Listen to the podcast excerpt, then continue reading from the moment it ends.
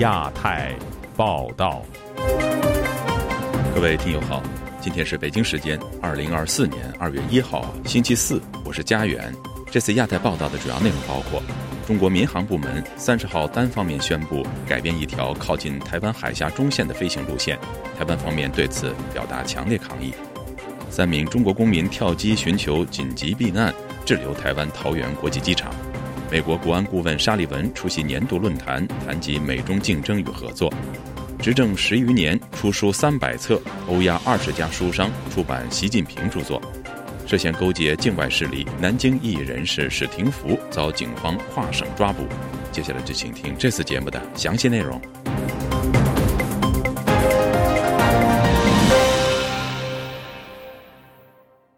中国民航部门一月三十号单方面宣布。改变一条靠近台湾海峡中线的飞行路线，台湾方面对此已经表达不满，认为这是中国当局蓄意试图改变现状。请听本台记者黄春梅发自台北的报道：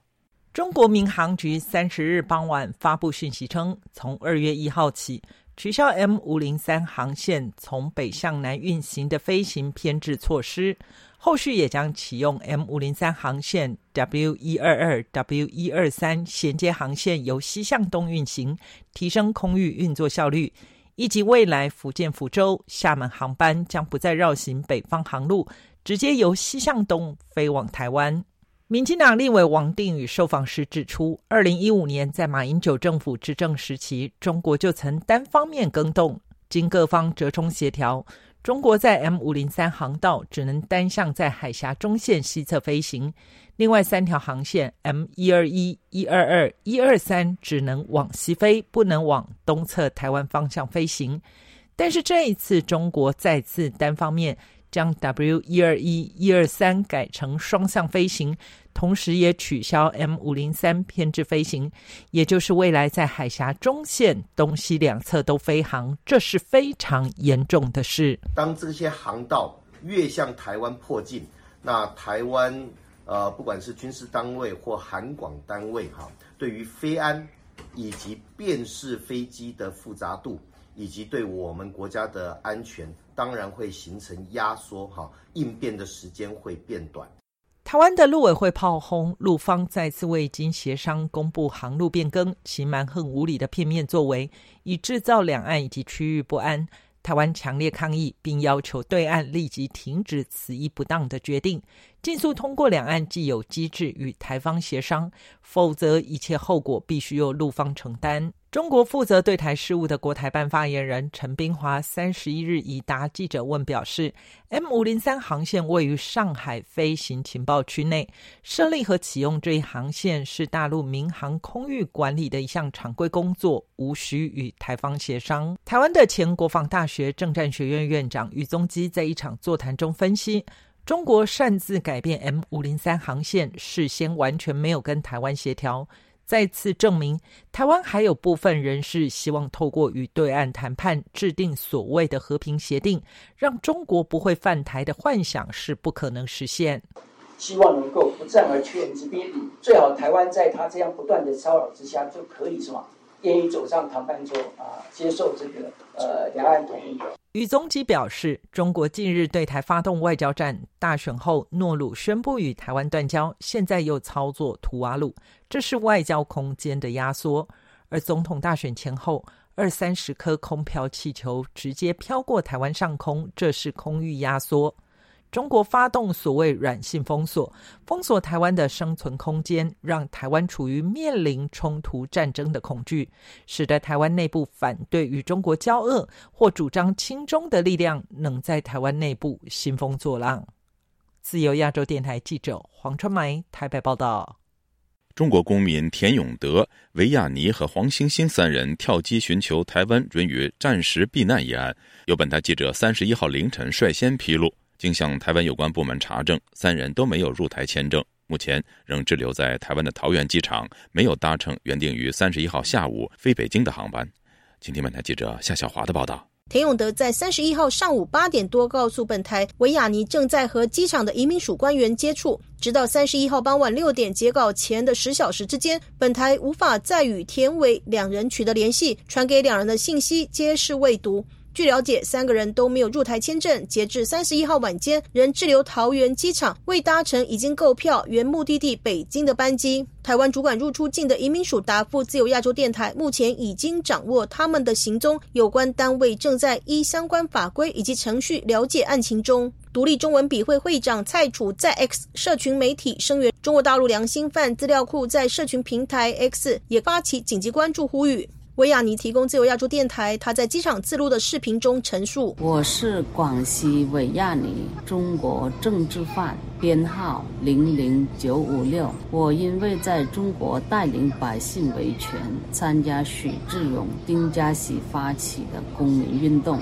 二零一三年做博讯网站的义工，收集中国国内。”被镇压百姓的材料而因得罪当局，共被打击坐牢十年八个月。维亚尼接受自由亚洲电台采访称，他之所以带着十七岁的儿子逃亡，一来是中国的学校全部都是洗脑教育，二来受他所牵累，儿子在中国也无法就业。因为他们给我编的这些罪名，我儿子除了进外企打零工啊，帮人家刷厕所啊、洗水沟之外，他根本没办法起来就业的。维亚尼提到，他怀疑当局以他。小女儿患有肾衰竭，控制他换到一个不匹配的肾，令他必须要长期照料女儿，无法工作。我一说到我心痛，因为我女儿换了第二个肾，那个肾不排尿，每天。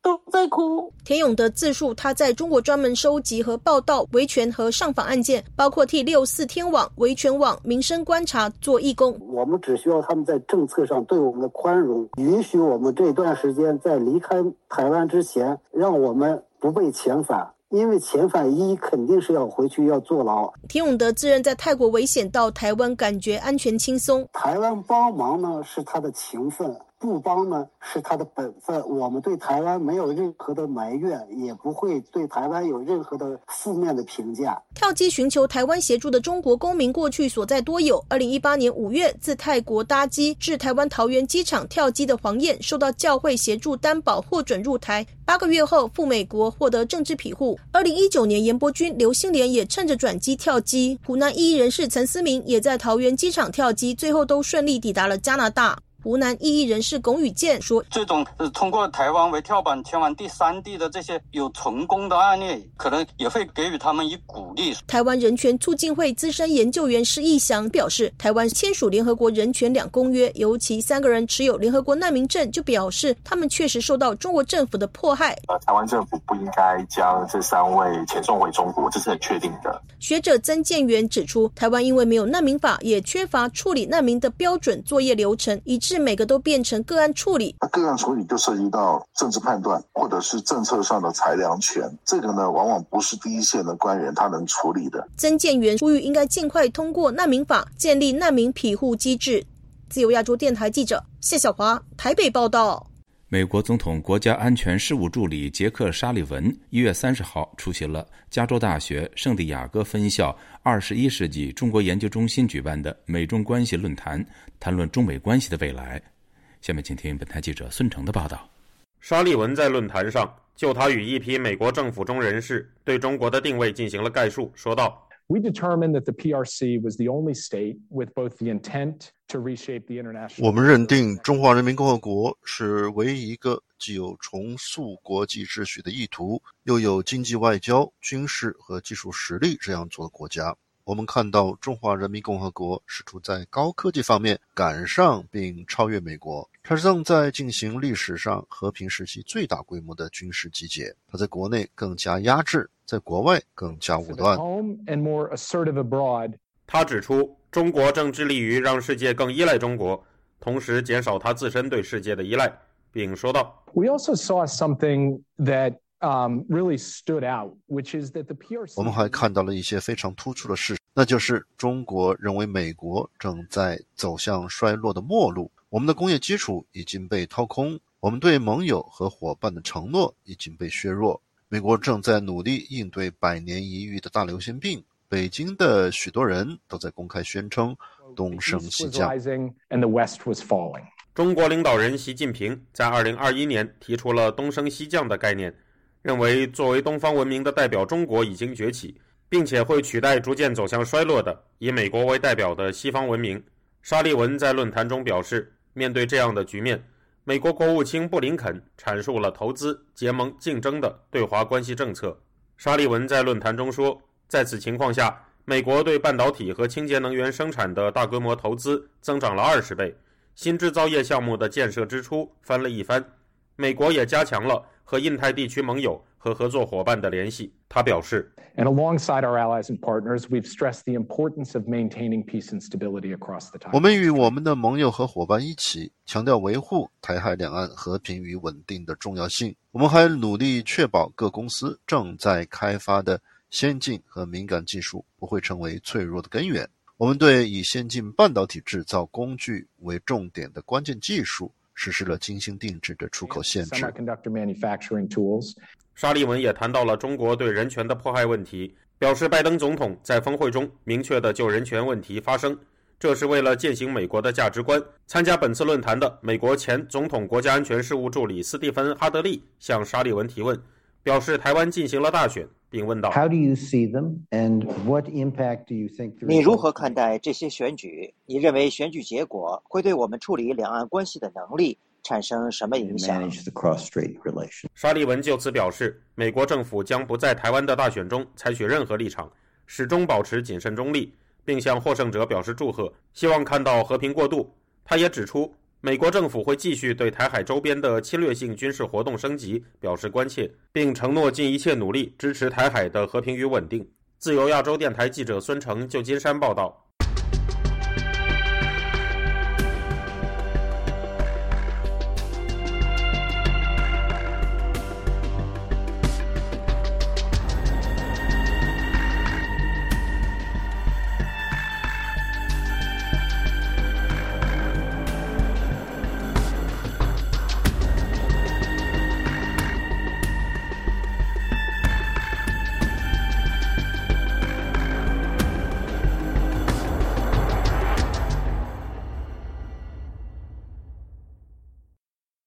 中国外文局本周二在北京与保加利亚、希腊、匈牙利、泰国、乌兹别克斯坦、越南等二十家出版机构签署备忘录，共同翻译出版《习近平谈治国理政》第四卷。有资料显示，二零一四年至二零二二年，中国出版习近平书籍超过三百册。详情，请听记者古婷的报道。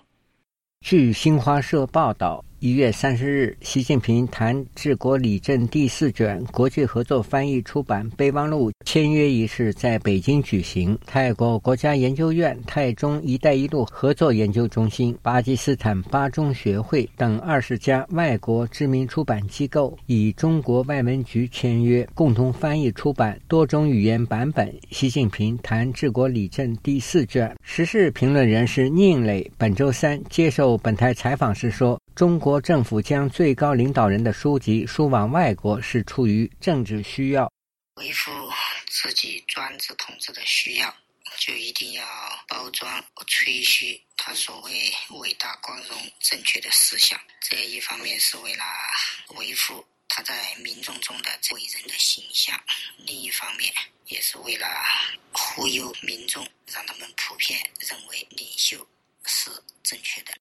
据新华社介绍，习近平谈治国理政第四卷国际合作翻译出版，将有助于国际社会更好地了解习近平新时代中国特色社会主义思想的最新发展，增进对中国式现代化的认知和理解，分享治国理政经验等。不过，宁磊不这么认为。他说：“所谓的中国价值，实际上也就是。”党的价值，也就是领袖个人的价值。所谓在世界范围内输出中国的价值，中国的价值观，实际上也就是输出领袖独裁的思想。据官媒报道，这二十家外国出版机构来自阿富汗、阿尔巴尼亚、阿塞拜疆、孟加拉国。保加利亚、希腊、匈牙利、肯尼亚、韩国、泰国、乌兹别克斯坦、越南等国家，中国艺人士季风接受本台采访时表示，上述大部分国家经济相对落后，在文革时代，中国向东欧及亚非拉国家出口毛泽东选集，顺带提供经济援助。他说：“欧美发达国家绝对不会跟他出这种书，出如果是私人机构要出版，他们要拿钱去在国外没有问题。像这一类书都是中国政府出钱，大傻逼，就跟以前出毛泽东选集一样的。季风说，当年中国向经济落后国家输出毛泽东选集时，还要为其提供粮食、建造铁路等。意识形态有这种方面的想法，但是更多的是影响力。嗯，因为他现在不是中俄，包括伊朗要跟欧美国、西方发达国家对着干嘛？中国现在是完全有带头大哥的想法。公开资料显示，自从2019年习近平谈治国理政第一卷出版至2022年。官方相继出版了第二卷、第三卷、第四卷《习近平谈“一带一路”》、《习近平书信选集》第一卷、《习近平外交演讲》第一二卷、《习近平关于总体国家安全观论述摘编》、《习近平重要讲话单行本》、《习近平亚洲文明对话大会重要讲话》等，合共三百多册。自由亚洲电台记者古婷报道。曾经因为公开悼念六四被判刑的南京异议人士史廷福，近日被新疆公安以涉嫌勾结境外势力泄露国家机密为由跨省抓捕。消息透露，史廷福被抓捕与他疑似发布有关新疆的信息有关。今天记者高峰的报道：史廷福因涉嫌勾结境外势力泄露国家机密遭跨境抓捕的消息，震动中国意见人士群体。据知情人士以文字向本台披露，两个多星期之前，新疆两名公安带着传唤证来到南京史廷福家里，以他曾报道新疆相关信息为由把他带走。在同一天，史廷福儿子史进上班时也被公安来电传唤。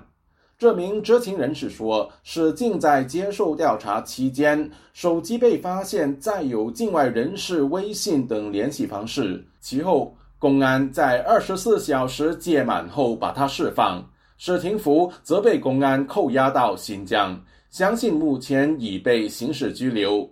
跨境到南京执法的两名国宝，相信是来自新疆鄂勒泰地区。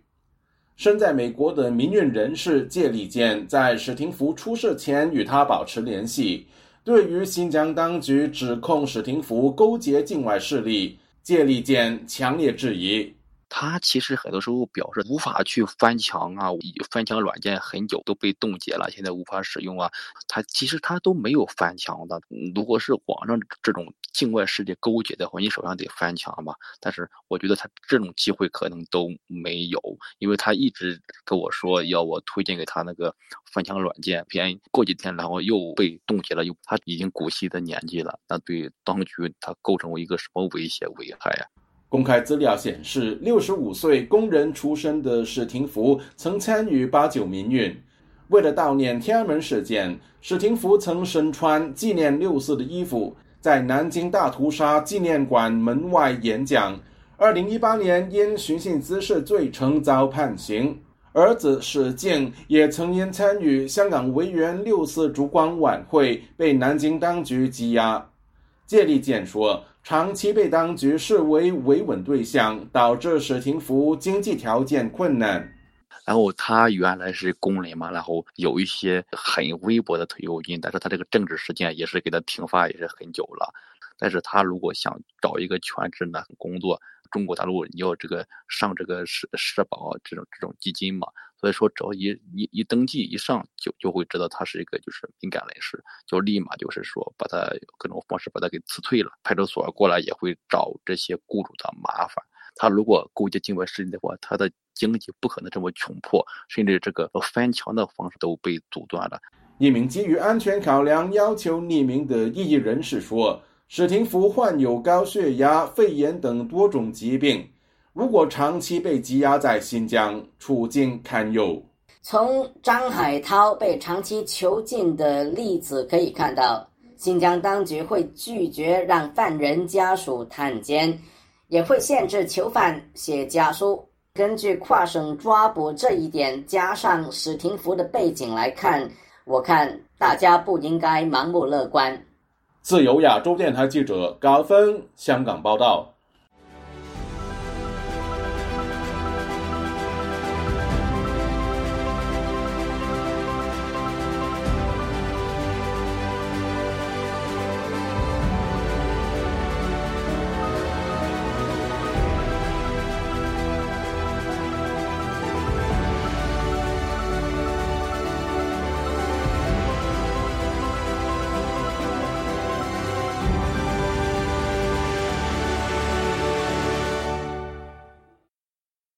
美国半导体测试设备供应商泰瑞达的一名发言人星期一表示，泰瑞达去年已经将价值约十亿美元的生产制造撤出了中国。中国业内人士说，受到美国出口管制的影响，美国半导体测试设备在中国市场前景日趋黯淡。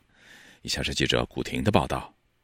美国半导体测试设备供应商泰瑞达去年已将价值十亿美元制造工作撤出中国。路透社报道，泰瑞达发言人当地时间本周一表示，在美国出口法规导致供应链中断后，半导体测试设备供应商泰瑞达去年将价值十亿美元的制造业从中国撤出。泰瑞达在中国的主要半导体测试设备制造地点是在苏州的一座工厂。泰瑞达将生产工作外包给伟创力。江苏半导体业内人士周先生本周三接受本台采访时说：“基于美国商务部对出口中国芯片的限制措施，泰瑞达产品在中国市场已经陷入困境。”半导体测试设备，它是检验设计能力，然后以及设计之后它的安全性、平衡性等等这一系列的东西。那么它这个半导体的制造、体的设计等等这些都已经断供了之后，它的检测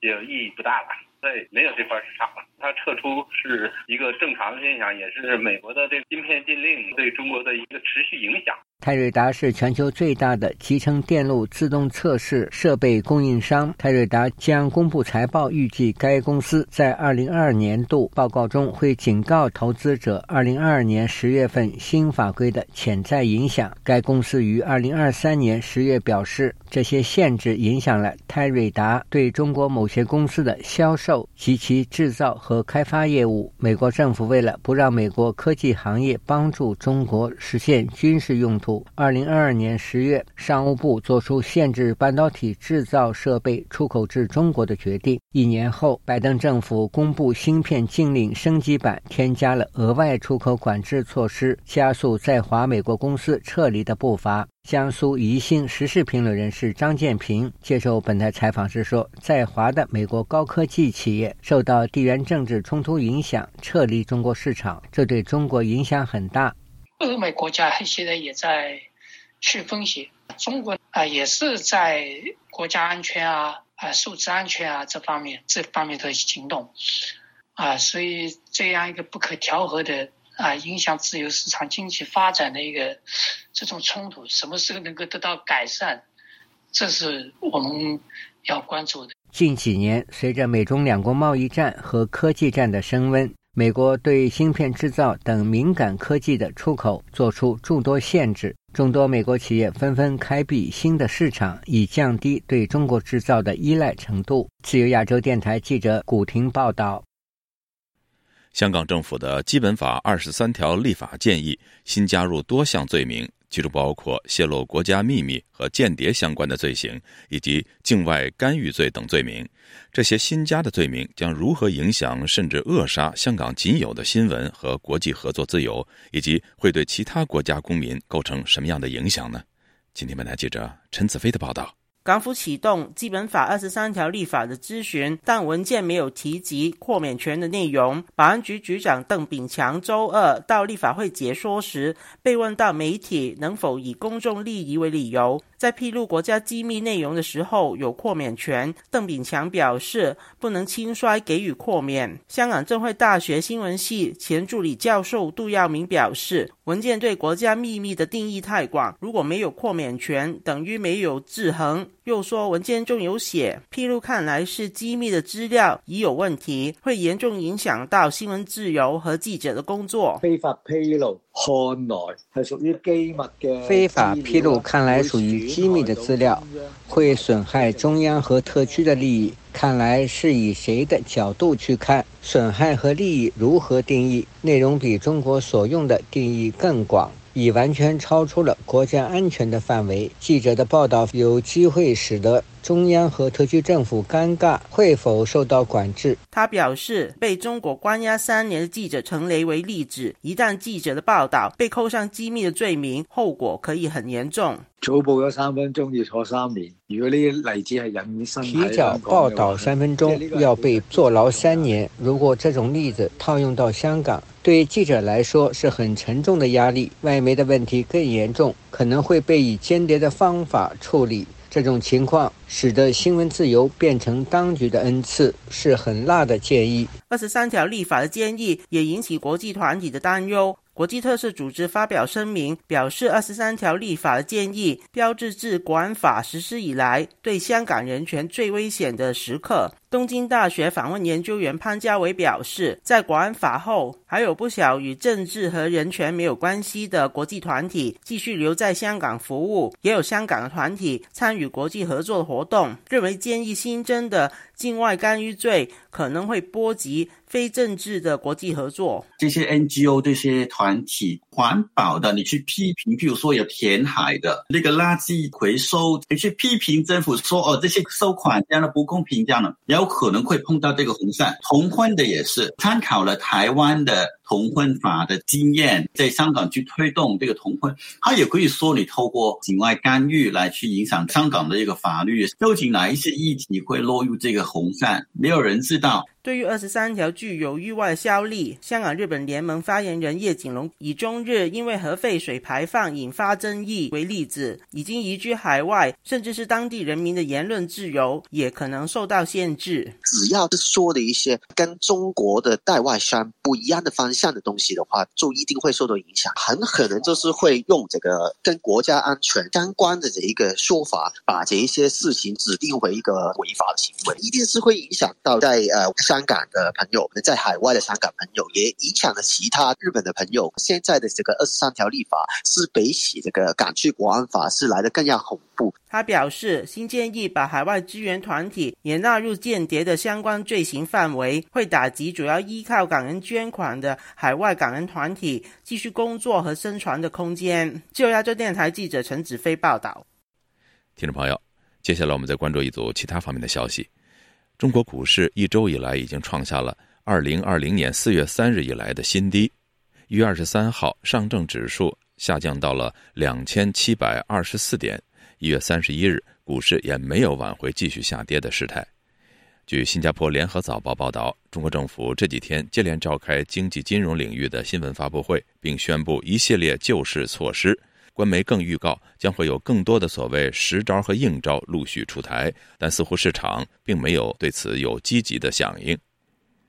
据法新社等媒体报道，日本汽车工业协会星期三公布数据说，日本2023年汽车出口量为442万辆，而中国工信部早前的数据显示，中国去年共出口汽车491万辆。中国首次超越日本，成为全球最大的汽车出口国。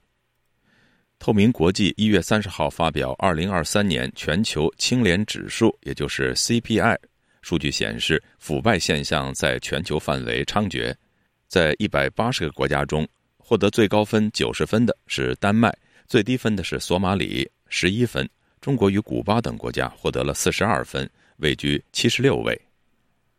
据民生观察网的消息，发生在二零二二年的河南村镇银行诈骗案，多位受害储户一月二十八号乘高铁前往郑州讨要存款，但一下郑州东站就被保安人员以应急演练的名义带走，关押在河南金融监督管理局下属的培训中心。储户和家人多次报警求助，但是河南警方始终不出警。